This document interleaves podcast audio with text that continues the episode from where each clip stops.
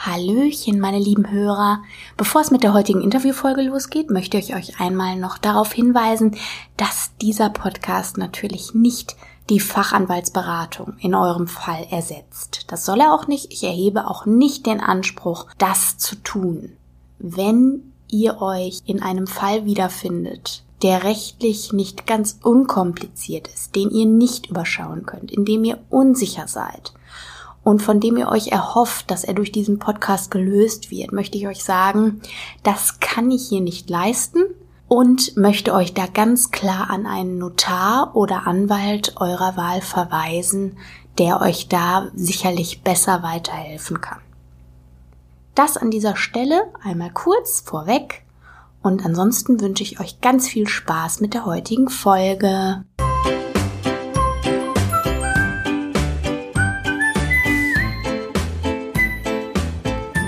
Hallöchen, herzlich willkommen zu einer neuen Folge von Bitte Recht einfach, eurem Podcast für Recht und Gesetz im Alltag. Ich bin Pia, wie immer, und bei mir ist heute die liebe Jutta. Und äh, Jutta ist heute meine Ansprechpartnerin in Fragen zum Thema Erbrecht. Wir sind inzwischen schon bei Folge 4 des Podcasts angekommen. Und ähm, wir wollen heute einfach nochmal alles, was wir in den letzten Wochen zum Thema Erbrecht besprochen haben, uns sich einfach nochmal setzen lassen. Dafür habe ich mir die liebe Jutta eingeladen. Und Jutta und ich, wir sitzen gerade hier in einem ähm, Tagungszimmer, weil wir zusammen eine Fortbildung haben. Jutta ist nämlich meine liebe Arbeitskollegin. Und dann würde ich sagen, Jutta, stell dich doch bitte einfach mal kurz den Hörern vor. Ja, hallo, ich bin die Jutta. Wie Pia schon sagte, ich äh, arbeite beim Amtsgericht als Rechtspflegerin und darf unter anderem auch Nachlasssachen bearbeiten, was mir sehr großen Spaß macht, weil man da sehr viel mit Leuten zu tun hat. Wunderbar. Genau. Äh, ja, liebe Jutta, ich würde sagen, wir starten einfach direkt mal ins Thema. Und ähm, zwar haben ähm, meine Hörer schon ganz, ganz viel über das Thema Erbrecht gehört in den letzten Folgen und äh, das ist natürlich ein, einfach ein Riesenwust an Themen und an äh, rechtlichen Belangen und ähm, im Grunde dient das Interview dazu, das alles nochmal so ein bisschen rauszuholen, nochmal eine andere Stimme zu hören, die das vielleicht nochmal ein bisschen anders erklärt als ich. Und äh, da geht's einfach darum, äh, dass wir da direkt ins Thema einsteigen. Und ich würde dich gerne einmal bitten, wenn du jetzt vor einem Laien sitzen würdest, der wirklich gar keine Ahnung hat, äh, was äh, Sache ist. Und du müsstest dem so die Systematik des deutschen Erbrechts näher bringen. Also wie funktioniert das Nachlassrecht hier bei uns in Deutschland? Wie würdest du das erklären?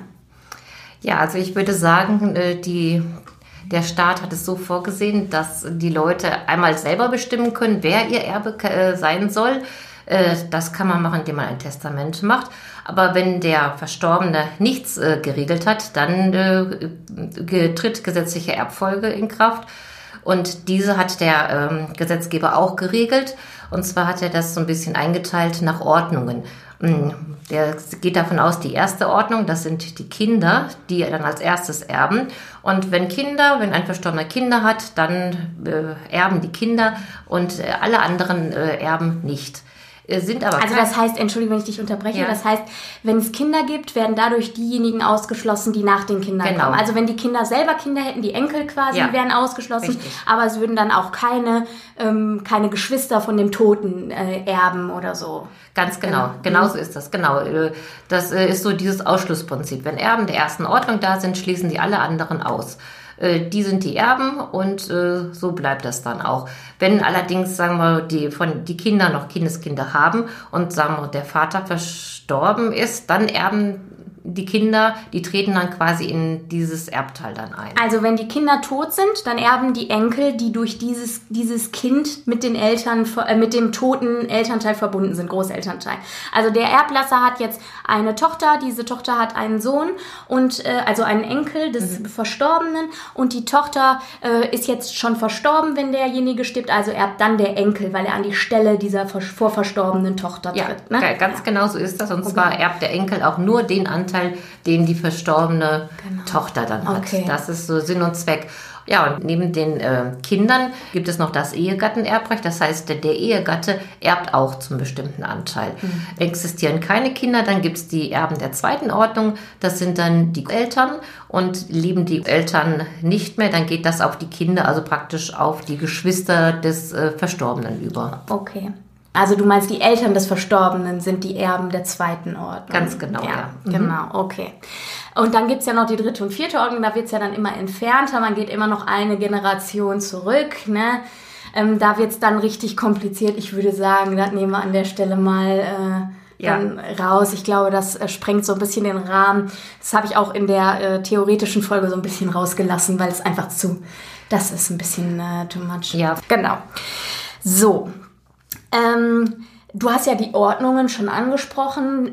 Im Grunde ist ja das so das Grundprinzip des deutschen Erbrechts, dass es nach den Ordnungen geht, dass die erste vor der zweiten, die zweite vor der dritten, die dritte vor der vierten, beziehungsweise dann die vierte vor den entfernteren Ordnungen noch dran ist. Und kannst du noch was zum Thema Stämme sagen? Also ich habe in meiner ähm, theoretischen Folge sozusagen den Zuhörern davon erzählt, dass ja innerhalb der Ordnungen, dass es da Stämme gibt, nach denen vererbt wird. Und du hattest vorhin schon angesprochen, ähm, dass ja derjenige, also wenn der Verstorbene ein Kind hatte, was aber vor ihm schon verstorben ist und dieses Kind wiederum ein Kind hatte, also den Enkel des Verstorbenen, dass der dann den Anteil dieses Kindes erbt, also den nach dem Stamm des Kindes sozusagen. Was hätte es für Auswirkungen, wenn dann zum Beispiel dieser Stamm zwei Abkömmlinge hätte? Also die Tochter des Verstorbenen, die schon vor ihm verstorben ist, hat jetzt nicht einen Sohn, sondern zum Beispiel zwei Söhne. Wie wäre dann die Lage? Ja, dann wird dieser Anteil von dem Verstorbenen dann aufgeteilt auf die Kinder. Ich glaube, am besten kann man das mal so mit einem Beispiel machen. Gerne. Wir haben so eine kleine Familie, Mutter, Vater und äh, drei Kinder, sagen wir mal so, und äh, ja, der äh, Vater verstirbt, dann ist es so, dass der Ehegatte einmal erbt und es erben die drei Kinder. Mhm. Und die drei Kinder äh, bekommen dann, die Hälfte wird dann quasi aufgeteilt auf die drei Kinder. Mhm. Das wären dann äh, drei Sechstel. Ja, genau. Äh, jetzt gehen wir aber davon aus, dass von, von, also Mutter, der Vater ist verstorben, es erbt die Ehefrau und von diesen drei Geschwistern ist der Bruder verstorben und der hat aber wiederum zwei Kinder. Dann wird quasi diese sechs wieder auf die zwei Kinder aufgeteilt. Also das geht dann so lange, bis mhm. wirklich keiner mehr da ist. Also wir haben dann praktisch, also die Konstellation war ja die, wir haben drei Kinder und eine Ehefrau von dem Verstorbenen. Ja. Die drei Kinder erben die Hälfte zusammen in, in der Gemeinschaft, die Ehefrau erbt die Hälfte. Mhm. So. Das heißt, wir haben insgesamt natürlich sechs Sechstel. Drei Sechstel werden auf die Kinder aufgeteilt, drei Sechstel erbt die Ehefrau, selbstverständlich. So, und jetzt haben wir ja den Fall, dass der eine Sohn von drei Kindern vorverstorben ist und der hat ja jetzt sein eines Sechstel, was ja quasi dann aufgeteilt wird. Mhm. Ne? Und der gibt dann, wenn ich das jetzt richtig verstanden habe, dieses eine Sechstel an seine beiden Kinder weiter, sodass jedes dieser beiden Kinder ein Zwölftel erbt, im Grunde genommen. So ist es, ne? Ja, genau, ja. so ist das. Mhm. Okay, nur noch, um das nochmal so zu rekapitulieren. Okay. Genau, dann habe ich mir natürlich jede Menge Gedanken gemacht äh, darüber, was die Hörer denn an praktischen Fragen noch so interessieren könnte. Und da ist mir natürlich auch noch eine ganze Menge zum Thema Pflichtteil äh, durch den Kopf gegangen, weil das ja ganz oft auch ein Thema ist, was dann in der Praxis äh, tatsächlich relevant ist in solchen Sterbefällen. Und es gibt ja gewisse Personenkreise, die einen Pflichtteil verlangen können äh, weil sie gesetzliche Erben wären. Dann, also dieser Pflichtteil, der ist ja normalerweise oder eigentlich immer in der Höhe des, der Hälfte des gesetzlichen Erbteils. Also haben wir ja schon mal ähm, die Voraussetzung, dass nur gesetzliche Erben auch Pflichtteilsberechtigte sein können. Sind denn alle gesetzlichen Erben tatsächlich auch Pflichtteilsberechtigte Erben? Also den äh, Pflichtteil, also pflichtteilsberechtigt sind nur äh, ja die Abkömmlinge, also die Kinder. Äh, die und die Kindeskinder, ne? Und die Kindeskinder. Abkömmlinge genau. meint ja immer ja. die Kinder. Die Kinder und die, und die Kindeskinder, ja. Mhm. die Eltern und, und der Ehegatte. Also so Bruder und, und Schwester von dem Verstorbenen, die können keinen Pflichtteil äh, dann beantragen. Okay. Die sind nicht berechtigt und können es auch nicht durchsetzen. Okay, also das heißt ja, man kann dann einfach sagen, es ist dann im Grunde so, dass äh, die Verwandten in gerader Linie ähm, also sowohl nach in die Vergangenheit, in die in, in, vergangene Generation als auch in die äh, Generation unterhalb sozusagen äh, und der Ehegatte pflichtteilsberechtigt. Ja, genau so ist es. Ja. Genau. Okay. So, diese Frage, die kam mir letztens in den Sinn. Das war im Zusammenhang mit irgendeinem Fall, ähm, den ich äh, in Zusammenhang mit der Arbeit hatte. Und zwar möchte ich gerne noch wissen, äh, ob denn ein getrennt lebender Ehepartner einen Pflichtheitsanspruch hat, ähm, von dem man die Scheidung beabsichtigt. Also wie ist das, wie ist dieser Fall, wenn du dich schon getrennt hast im Grunde und die Scheidung ist beabsichtigt? Unter welchen Voraussetzungen kann dann dieser getrennt lebende Ehepartner noch den Pflichtteil verlangen? Beziehungsweise unter welchen Voraussetzungen ist er überhaupt erbberechtigt? Weil das wäre ja auch die Voraussetzung dafür, dass er überhaupt einen Pflichtteil verlangen könnte. Also das ist äh, vom Gesetzgeber genau geregelt worden und dabei hat er eigentlich so den Willen des äh, Verstorbenen, des Ehegatten so ein bisschen berücksichtigt. Man muss sich einfach vorstellen, äh, eben zu Lebzeiten, wenn er dann was sagen könnte, ob der sagen würde, ich möchte, dass der noch äh, Anteil hat an meinem Erbe oder nicht. Also wenn die getrennt sind und der den Antrag gestellt hat, äh, der Ehepartner auf Scheidung, dann hat er keinen Pflichtheitsanspruch mehr. Das ist äh, mhm. nicht möglich. Äh, oder ist es im umgekehrten Fall, der Überlebende hat den Antrag gestellt auf Scheidung und der Erb Erblasser, der Verstorbene, hat dem zugestimmt, mhm. äh, dann ist er auch nicht mehr pflichtteilsberechtigt. Mhm. Weil man muss sich auch mal vorstellen, das ist einfach nicht im Sinne des, des Erblassers, dass der dann noch Anteil an seinem Erbe hat. Ja, okay. Also das heißt, wenn sozusagen der Wille schon erkennbar war, indem das schon... Ähm zu Gericht gegangen ist, die ganze Geschichte mit der Scheidung. Dann im, spätestens dann ist es so, dass dieser, ähm, dass, das, dass der Erbanteil oder die Erbberechtigung des äh, in Trennung lebenden Ehepartners ausgeschlossen ist. Und in der Folge davon dann auch der Pflichtteil, weil der wäre ja nur in der Hälfte des äh, normalen Erbanteils und wenn es keinen normalen Erbanteil gibt, gibt es folgerichtig natürlich auch, auch keinen Pflicht. Ja, genau, ja, okay. genau so sehe ich das auch. Ja. Okay. Gut, aber wir bleiben jetzt nochmal beim Pflichtteil. Und äh, da habe ich mich gefragt, und das fragen sich bestimmt unsere Zuhörer auch, ob es denn eine Frist zur Geltendmachung des Pflichtteils gibt.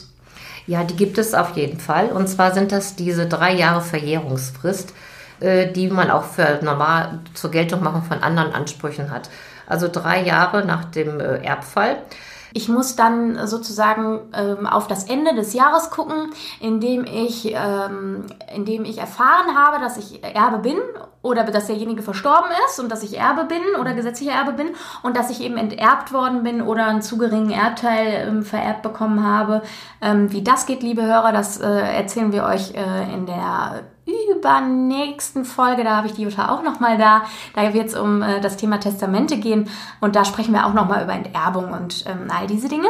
Genau, aber wir halten jetzt nochmal fest, also der Fristbeginn fällt dann auf das Ende des Jahres, in dem ähm, ich als, ähm, als Pflichtteilsberechtigter Kenntnis erlangt habe über den äh, Todesfall und davon, dass ich eben zu gering bedacht worden bin von dem ähm, Erblasser und äh, endet dann mit Ablauf des dritten Jahres danach, kann man sagen. Ne? Also, wir machen, bilden mal ein Beispiel.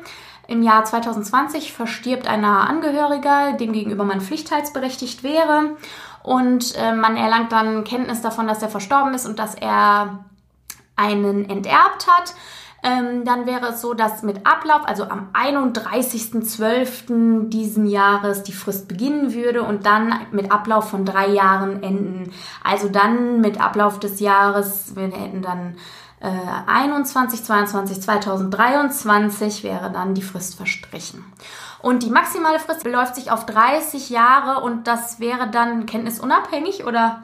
Das ist kenntnisunabhängig. Okay, also genau. das heißt, ähm, wenn ich es einfach 30 Jahre nicht erfahre und ich mache es deswegen nicht geltend, ist trotzdem danach alles, dann äh, ist vorbei. alles vorbei. Okay. Ja, gut.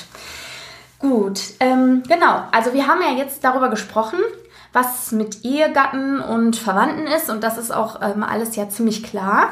Aber der eine oder andere wird sich vielleicht fragen, wie es mit langjährigen Lebenspartnern ist. Also ich meine jetzt eine Lebensgemeinschaft im Sinne von der Lebensgefährte, die Lebensgefährtin, man lebt lange zusammen.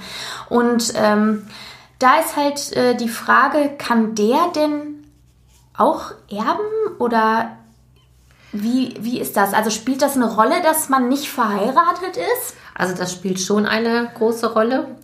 Äh, also solange man dann im Testament nicht bedacht, oder wenn, solange kein Testament da ist, dann kann man auch nicht erben. Das hat der Gesetzgeber so nicht vorgesehen. Das ist in den Regelungen der gesetzlichen Erbfolge nicht verankert. Okay. Also der erbt dann tatsächlich nicht, egal wie lange man zusammen ja, ist? Ja, oder? das ist, okay. äh, ja, hat damit okay. leider nichts zu tun. Na gut. Es gibt ja noch Leute, bei denen man Interesse hat, dass sie vielleicht auch Erben sein könnten. Zum Beispiel, was ist denn mit Stiefkindern? Also angenommen, man hat ein Eltern-Kind ähnliches Verhältnis oder im Grunde ist Mutter-Vater-Ersatz oder sowas und ähm, man stirbt dann. Erben denn dann diese Stiefkinder? Also bei den Stiefkindern ist es so ähnlich wie mit diesen Lebensgemeinschaften, mhm. dass die nicht automatisch erben, es sei denn, es, sie sind adoptiert worden. Wenn das ja. nicht der Fall ist, dann haben sie kein äh, Erbrecht. Die werden leider von der Erbfolge ausgeschlossen. Oder die andere Möglichkeit wäre wieder ein, halt ein Testament. Aber okay. solange das nicht der Fall ist, erben sie nicht. Sie sind, also die sind per gesetzlicher Erbfolge leider nicht vorgesehen. Ganz genau, ja. ja. Mhm. Okay.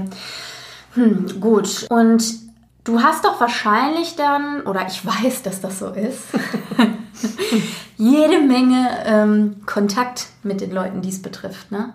Ähm, mit den Verstorbenen wahrscheinlich eher nicht so. Aber äh, zumindest mit den Hinterbliebenen. Und äh, wie sind da deine Erfahrungen? Wie ist das für dich? Ja, also ich habe eigentlich immer so den Eindruck, dass die Leute ja zum ersten Mal halt oder nicht so oft damit halt äh, in Berührung kommen. Mit dem Gericht mit, meinst Mit du, dem oder? Gericht und mhm. auch mit, mit dem Erbfall, die mhm. eigentlich nicht wissen, was muss ich machen. Ich habe oft Leute, die dann äh, sagen, ja, ich wollte doch ausschlagen, äh, warum bin ich nicht benachrichtigt worden? Ich bin doch nur der Sohn. Ja, das sind so bestimmte Sachen, die man einfach nicht weiß, wenn man sich damit nicht auseinandersetzt. Oder man hat es oft, dass wirklich dann Lebenspartner da sind, die keine Kinder haben und die dann wirklich überzeugt sind, dass der andere Partner automatisch von Gesetzes wegen alleine erbt. Das ist aber leider nicht so, weil die, die Eltern von dem Verstorbenen den, die andere Hälfte miterben. Und okay. das ist schwierig. Also das heißt, du hast da auch oft die Aufgabe, gewisse Hiobsbotschaften zu überbringen wahrscheinlich, weil du da über ihr Glauben aufklären musst, die, denen die Leute einfach aufgesessen sind, weil die gesellschaftlich so geglaubt werden oder so verankert sind, aber falsch leider. Ja, das ist leider so der Fall. Ja, das, äh, das ist so, ja. Ja. Ähm, und wenn du da jetzt so die Klassiker, sag ich mal, aufklären könntest, du hast jetzt die Chance der Welt zu erzählen, wie es richtig ist. Was wären die größten Irrtümer? Du hast gerade gesagt, das mit der Ausschlagung zum Beispiel. Also wir haben ja, ähm, meine Hörer haben, wenn sie zumindest aufmerksam der letzten Folge gelauscht haben, schon erfahren, was eine Ausschlagung ist. Ähm, und einfach nochmal so kurz zur Wiederholung, wenn du nochmal einfach kurz ähm, aufgreifen könntest, was eine Ausschlagung ist und dann nochmal aufgreifen könntest, dass äh, die Leute unter Umständen eben nicht benachrichtigt werden, obwohl sie glauben, dass sie vom Tode eines Verwandten und von der Möglichkeit der Ausschlagung benachrichtigt werden. Ähm, wie ist da die praktische Handhabe? Vielleicht da einfach nochmal so drauf einzugehen. Also einfach nochmal wiederholen, was eine Ausschlagung und wieso entsteht dieser Irrglaube oder was, worin besteht er? Ja gut, äh, der Gesetzgeber hat die Möglichkeit gegeben, äh, dem Erben, dass er das Erbe ausschlägt, wenn er ja, meint, das Erbe ist überschuldet. Das weiß man manchmal auch, dass die zu Lebzeiten Schulden gemacht haben. Und äh, da, diese Ausschlagung ist innerhalb von sechs Wochen geschehen, ab Kenntnisnahme. Und äh, der Gesetzgeber geht davon aus, wenn es sich bei dem äh, bei den Erben um Kinder handeln, also so Erben, wie wir es gesagt haben, der ersten Ordnung oder Ehepartner, dass die selber schon automatisch wissen, okay, mein Vater, meine Mutter, mein Mann ist verstorben, ähm, ich muss jetzt tätig werden, ich werde Erbe. Und äh, ja, dann sollte man auch äh, innerhalb der sechs Wochen halt das Erbe mhm. ausschlagen. Wenn die dann zu spät kommen, gibt es noch eine andere Möglichkeit, dass man eben das anficht und sagt, ich habe es nicht gewusst. Aber das sind so die häufigsten Irrtümer, die vorkommen. Okay. Äh, und du hast auch noch gesagt, es geht um ähm, Lebenspartnerschaften oder Ehegatten ähm, oder beziehungsweise Ehen, in denen geglaubt wird, dass äh, der andere automatisch Alleinerbe sei. Das war auch noch so was, äh, was du gerade kurz angerissen ja. hattest. Was hat es denn damit auf sich? Was ist denn da so der Regelfall?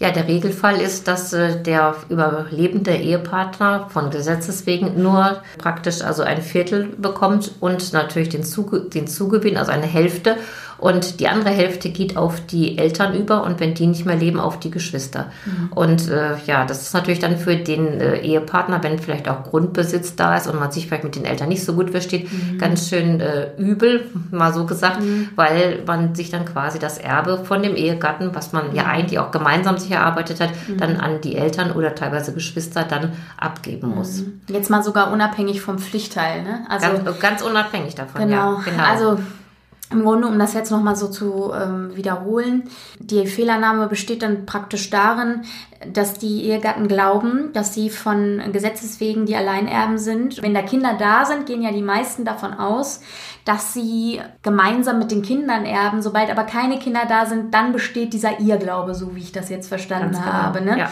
und ähm, dann gibt's eben ein böses Erwachen, wenn dann die Eheleute, der, der verbliebene Ehegatte, der Überlebende sozusagen, erfährt, äh, dass äh, er zusammen mit Geschwistern oder Eltern des Verstorbenen erbt, weil eben kein Testament da war. Ne? Ganz genau. Ja, ja, okay. Weil die eben mit ihm gemeinsam in der gesetzlichen Erbfolge hängen. Ne? Ganz genau, ja. Mhm. Darüber okay. sind sie nicht, sich nicht im Klaren. Ja, okay. Ähm, wie ist das denn? Du hast gerade von der Ausschlagung gesprochen. Und äh, ich habe ja, wie gesagt, auch schon ganz viel zur Ausschlagung erklärt. Im Grunde dürften die Hörer jetzt äh, bestens aufgeklärt sein. Aber jetzt ist natürlich die Frage, wie läuft das denn überhaupt ab? Worauf muss ich mich denn als Ausschlagender einstellen? Wenn mir ein Trauerfall passiert, ein Erbfall passiert in meinem nahen Umfeld und ich äh, bin zum Erben berufen und das Erbe war aber verschuldet und, oder ich aus anderen Gründen nicht möchte das Erbe nicht antreten. Äh, wie verhalte ich mich denn da? Wie ist denn da der Ablauf? Ja, es gibt zwei Möglichkeiten. Also man kann diese Erbausschlagung bei einem Notar erklären oder eben halt beim Amtsgericht, bei dem Nachlassgericht. Und äh, ja, dann muss man eben halt eine Sterbeurkunde mitbringen und äh, innerhalb von sechs Wochen, das darf man nicht vergessen, Abkenntnisnahme, äh, muss man dann äh, das Erbe ausschlagen. Man geht dann hin, geht zum Rechtspfleger, der nimmt das dann auf, man muss die Fragen beantworten und äh, ja, dann unterschreibt man dann diese Beurkundung und dann ist man so quasi aus dem Schneider. Und ähm, wie ist das jetzt so ganz praktisch? Also sagen wir mal einfach bei uns im Hause. Wie, wie, wie ist der Gang des Bürgers bei uns im Hause in Bezug auf die Ausschlagung? Ja, ich gehe dann zuerst mal zur Geschäftsstelle des Nachlassgerichts. Dort trage ich dann mein Anliegen vor und die bereiten. Das sind die Damen vom Sekretariat sozusagen. Ja, genau, ja, die ja. sind das, genau. Und äh, die nehmen dann alle Daten auf, äh, legen dann ein Verfahren an, wie wir das so äh, Was muss ich da mitbringen? Also die Sterbeurkunde und mhm. der Personalausweis wäre im Ausschlagungsfalle sehr gut. Mhm. Ne? Also und dann äh, eben muss man auch Angaben machen, ob man selber auch noch Kinder hat, weil bei der Erbausschlagung ist es ja wie so ein Dominoeffekt, wenn, wenn einer ausschlägt, mhm. dann äh, fällt der nächste Stein, das heißt, das, das Kind wird dann Erbe. Und äh, bei da sind wir ja wieder bei den Stämmen, ne? Genau, also, sind wir ja bei den Stämmen, genau. Ja. Und äh, wenn man minderjährige Kinder hat, dann sollte man das äh, Erbe auch für die minderjährigen Kinder ausschlagen. Dabei muss man berücksichtigen, bei einer Familie mit Vater, Mutter, Kind sind beide Eltern ähm, sorgeberechtigt und das heißt, es müssen beide auch für das äh, für das äh, minderjährige Kind gemeinsam diese Erklärung aus, äh, erklären. Äh, was auch nicht ganz uninteressant sind, es entsteht für diese Ausschlagung eine Festgebühr in Höhe von 30 Euro. Zumindest im Überschuldungsfall, ne? Im, ja, ganz, ganz im ja. Überschuldungsfall, ja. genau. Äh, und wenn man also für das minderjährige Kind auch noch ausschlägt, ist es sinnvoll, wenn man gemeinsam hingeht, weil dann entsteht nur die eine Gebühr von 30 Euro. Ansonsten wird die zweimal entstehen und das ist ja eigentlich für zwei unsinnig. Für zwei Beurkundungen. Ja. Das wäre ja dann unsinnig. Okay. Okay, und dann äh, geht weiter. Also wir waren ja jetzt dann auf der Geschäftsstelle und äh, die Damen haben dann, oder Herren, bei uns sind es Damen, haben dann die Daten aufgenommen äh, und Sterbeurkunde kopiert und so weiter. Und äh, wie geht's dann weiter? Ja, dann äh, kommen die dann zum Rechtspfleger und der Rechtspfleger nimmt dann die Beurkundung vor der fertigt dann die Urkunde, fragt, äh, stellt auch ein paar Fragen, ob man weiß, ob der Nachlass überschuldet ist. Man fragt, wer als weiterer Erbe in Frage kommt. Das ist jetzt nicht reine Neugierde vom Nachlassgericht, sondern ja. die müssen es wissen, weil die die nächsten Erben nämlich benachrichtigen, ja. weil wir die nächsten Erben benachrichtigen müssen. Äh, ja, und dann. Und warum, jetzt um, um mal kurz da nochmal einzuhaken, wenn die die nächsten Erben benachrichtigen, warum werden denn dann, um auf den Irrglauben von vorhin zurückzukommen, warum werden denn dann die Kinder nicht benachrichtigt? Ja, weil der Gesetzgeber davon ausgeht, dass wenn man wirklich so ganz nah an dem Verstorbenen dran ist, dass man weiß, dass man Erbe ist. Aber wir hatten das ja auch mit den, mit den Stämmen gehabt. Äh, wenn die Kinder das Erbe ausschlagen, äh, geht das ja weiter an, an die nächsten Erben. Mhm. Und die können das ja nicht wissen. Und deren Frist beginnt auch erst in dem Zeitpunkt, wenn sie vom Gericht angeschrieben werden und wir ihnen mitteilen, der Erbe hat, äh, der vorherige Erbe hat ausgeschlagen und äh, Sie kommen als nächster in Frage. Ab dem Zeitpunkt, wo er den Brief in den Händen hält, beginnt seine sechs Wochen Frist okay. und dann hat er sechs Wochen Zeit, okay. auch sich zu überlegen, ob er ausschlägt oder nicht. Okay, also das heißt, die Kinder werden nur deshalb nicht benachrichtigt, weil man davon ausgeht, dass äh, wenn man eben so nah mit demjenigen verwandt ist, dass man dann ähm, sofort weiß, dass man Erbe ist. Also so eine Art äh, Vertrauensvorschuss in das Allgemeinwissen der Leute. Ja, ganz ah, genau. Ah ja, okay. Genau. Okay. Gut, ähm, dann gibt's ja noch eine zweite Beurkundungssituation, sage ich jetzt einfach mal. Und das wäre ja dann der Erbschein. Also das ist ja praktisch im Grunde das Gegenteil der Ausschlagung. Ähm, wir nehmen quasi jetzt die Erbschaft volles Rohr an, sozusagen. und ähm, wollen jetzt einen Erbscheinsantrag stellen. Kannst du dazu auch noch mal was sagen? Wie muss ich, wie muss ich mich darauf vorbereiten als Hinterbliebener? Also als allererstes würde ich erstmal sagen, ich erkundige mich, ob ich wirklich einen Erbschein brauche. Also solange man ihn nicht braucht und keiner den Erbschein von einem fordert, würde ich keinen Erbschein beantragen, weil der kostet ja auch Geld. Was ist denn so ein Klassiker, in dem man einen Erbschein braucht? Also grundsätzlich, wenn Grundbesitz da ist. Ja. Weil man äh, Grundbesitz da ist, äh, da braucht man auf jeden Fall einen Erbschein, einen Nachweis, dass man Erbe geworden ist. Und das ist äh, der Erbschein. Der weist einen als Erben aus. Aber es gibt ja auch noch eine Alternative, ne? Also du hast ja gerade schon direkt noch mal kurz eingelenkt und hast gesagt, ein Nachweis, dass man Erbe ist. Ähm, ist denn der Erbschein, du weißt, worauf ich hinaus ich möchte, es, ja, ja. Äh, der einzige Nachweis äh, mhm. für die Erbenposition? Nein, es gibt noch eine andere Möglichkeit, dem wollte ich aber nicht vorausgreifen, weil ich gedacht, wir sind noch nicht bei den Testamenten. Ja. Äh, wenn man ein notarielles Testament äh, gemacht hat, wenn das eröffnet wird und klar und deutlich drin steht, dass der Erblasser äh, denjenigen als Erben eingesetzt hat, dann reicht das auch als Nachweis aus, äh, dass man Erbe ist. Okay, also das heißt, ähm, das wäre dann die Alternative dazu, das notarielle Testament mit der Eröffnung. Genau. Okay, ähm, gut, aber wir sind ja beim Erbschein, du hast ja auch recht. Äh, ich wollte nur einfach der Vollständigkeit halber das schon mal so mit, ähm, mit einbauen. So, und jetzt haben wir uns erkundigt und haben festgestellt, ja, also ein Erbschein ist notwendig. Wie ist dann der Ablauf praktisch? Ja, als allererstes muss man bei uns dann einen Termin ausmachen und man äh, muss auch bestimmte Urkunden beifügen. Und zwar muss die Erbfolge wirklich äh, durch Urkunden nachgewiesen werden. Das ist im Beurkundungsgesetz so vorgeschrieben. Man braucht auf jeden Fall die Sterbeurkunde von, von dem äh, Erblasser oder dem Verstorbenen. Wenn es sich um einen Lebenspartner handelt, brauchen wir die Heiratsurkunde. Und wenn es sich um Kinder handelt, dann brauchen wir neben diesen Urkunden auch noch äh, die Geburtsurkunde Geburtsurkunde der Kinder. Und so ist wirklich jede, jede Folge durch Urkunden nachzuweisen. Aber da weisen wir auch darauf hin. Deshalb wird der Termin ausgemacht, dass man vorher halt so ein bisschen besprechen kann, wie sieht die Erbfolge aus. Und dann sagt der Rechtspfleger auch, bitte bringen Sie die und die Urkunden mhm. mit. Oft reicht es, wenn es das äh, Familienstammbuch ist, weil da sind alle Urkunden drin, die im Normalfall Zumindest bei einer, bei einer einfachen Fallkonstellation, wenn man ja, wieder von Mutter, Vater, genau. Kind ausgeht oder genau, so. Ne? Richtig. Okay, genau. also das heißt aber, wenn ich mir jetzt nicht sicher bin und ich habe einen komplizierteren Erbfall, dann kann ich auch einfach bei dem Nachlassgericht in meiner Stadt anrufen und fragen, welche Urkunden in meinem ja. Fall benötigt werden. Ja, also ich habe es Tatsache gemacht. Ich hatte wirklich so eine ganz komplizierte Erbfolge mhm. gehabt und da habe ich die Leute zu mir eingeladen. Wir haben das dann besprochen. Ich mhm. habe ihnen einen Stammbaum mhm. aufgemalt und habe gesagt, gucken Sie mal, das äh, die Geburtsurkunden müssen wir da haben und da und da macht sich ein mhm. Häkchen und wenn Sie alle Urkunden haben, dann macht es Sinn wiederzukommen. Mhm. Sind Sie schon wieder gekommen? Nein.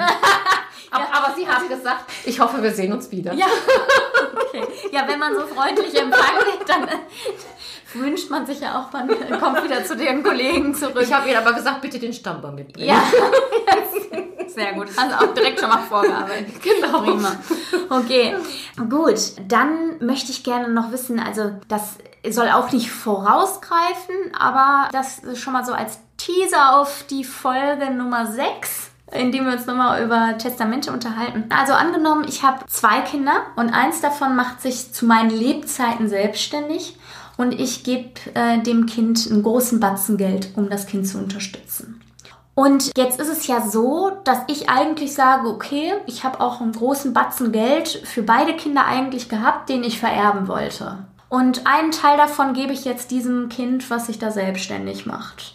Wird sowas, so eine äh, vorweggenommene Erbfolge, wird sowas automatisch hinterher berücksichtigt? Nein, das können wir nicht berücksichtigen. Das kann man nur im Testament, kann der äh, Erblasser das machen, aber so gesetzliche Erbfolge ist damit überfordert.